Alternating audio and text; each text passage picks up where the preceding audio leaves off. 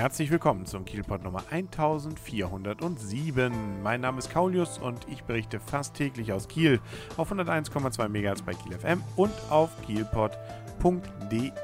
Das große Aufräumen hat in Kiel begonnen und zwar zumindest an zwei Stellen schon mal, nämlich einmal bei den Schäden von Christian, äh, also sprich vom Orkan. Da ist man jetzt dabei, also insbesondere die Bäume wegzuräumen. Da ist ja unter anderem auch einer richtig schön in den kleinen Kiel geknallt, aber auch viele Dächer sind abgedeckt und und und. Also gerade die Dachdecker in Kiel und drumherum dürften volle Auftragsbücher haben. Ich kenne Freunde, die genau nämlich nach solchen Fachleuten gerade suchen. Bei dem einen waren sie Nummer 25 auf der Liste, bei dem anderen wären sie dann Nummer 50 gewesen. Also das dürt wohl noch, bis das alles entsprechend dann wieder in Ordnung gebracht wurde. Das gilt übrigens auch äh, für den Nordostseekanal. Da ist nämlich zurzeit auch noch alles gesperrt. Nicht nur, dass es die Probleme gibt, über den Nordostseekanal als Autofahrer oder wie auch immer dann rüberzukommen. Nein, man kommt mit dem Schiff noch nicht mal durch. Also eine Lose-Lose-Situation zurzeit, äh, weil ja bekannterweise es eine Havarie gegeben hat, äh, kurz oder hinter bzw. vor Brunsbüttel. Da sind zwei Schiffe ineinander geknallt. Einer ist jetzt dabei, immer noch zu drohen, zu sinken. Den hat man an die Böschung gedrückt und muss ihn da jetzt versuchen irgendwie zu fixieren. Und solange das alles noch so instabil ist, kann man da auch keine weiteren Schiffe dran vorbeischicken lassen.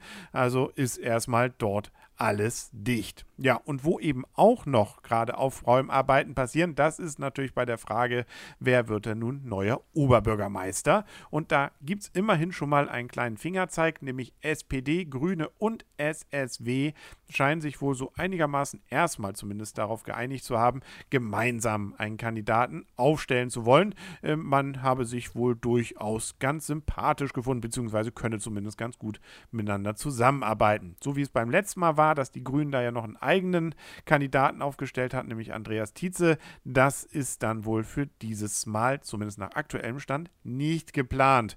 Und äh, ich hatte es gestern ja schon erzählt, Herr Todeskino, unser Bürgermeister, der ja durchaus eine ganze Menge Erfahrung ja schon hat da drin, Oberbürgermeister zu vertreten, der hat sich ja auch schon ins Gespräch dafür gebracht, könnte sich natürlich darauf durchaus dann geeinigt werden. Er wäre zumindest jemand, der Erfahrung in der Verwaltung. Aber es kann natürlich auch jemand anders sein. Ich vermute nur mal, es wird keiner sein, der auch nur ansatzweise das Wort Quereinsteiger in den Mund nehmen wird. Für Frau Gaschke war wohl tatsächlich dieser Montag nicht nur mit ihrem Rücktritt schon ein gebrauchter Tag, sondern auch danach lief es nach Berichten der Kieler Nachrichten nicht rund.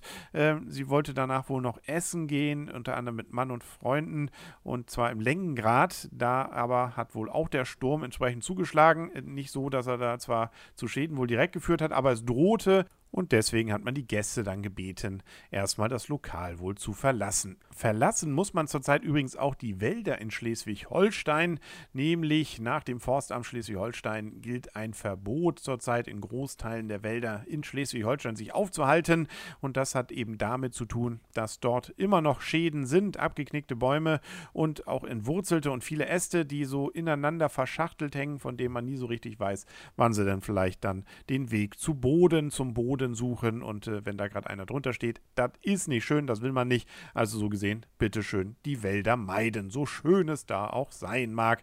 Und zwar soll das wohl erstmal sogar gelten bis Anfang November. Was das Bahnfahren angeht, gibt es natürlich auch so ein bisschen Hoffnung, dass jetzt auch schon am Mittwoch es leicht Entspannung gibt. Von Kiel ging ja fast nichts mehr. Die Strecken auch nach Süden, Norden, Westen waren ja alle gesperrt und äh, nun hofft man natürlich, dass am Mittwoch zumindest die Pendler wieder nach Hamburg kommen oder wo wo sie denn unbedingt hinwollen, obwohl es auch in Kiel so schön ist.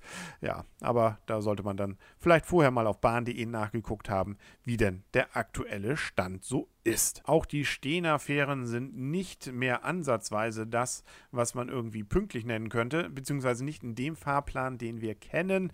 So kam denn auch an diesem Dienstag die Stehner Germanica erst um 13 Uhr nach Kiel, nachdem sie erst auch kurz nach Mitternacht dann loskam in Göteborg. Und äh, damit hat sich natürlich der gesamte Fahrplan erstmal für die nächsten Tage völlig verschoben.